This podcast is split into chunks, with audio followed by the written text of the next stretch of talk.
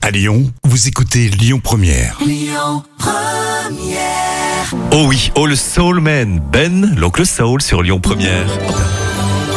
Les petits plats de Camille. Bien, bien, bien.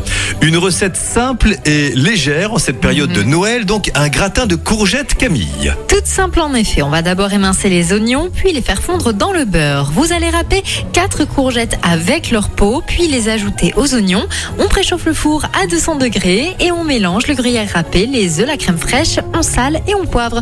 Enfin, on met les courgettes dans Ah oui. un plat et on verse par-dessus la sauce et on fait cuire à four chaud pendant à peu près 15 minutes. Très bien, ça c'est pour aujourd'hui lundi. Tout C'est simplement. c'est avec euh, les petits excès d'hier, c'est ça Oui, voilà, c'est ça. On Et en se remet à la attendant- diète. Voilà, et en attendant le 31.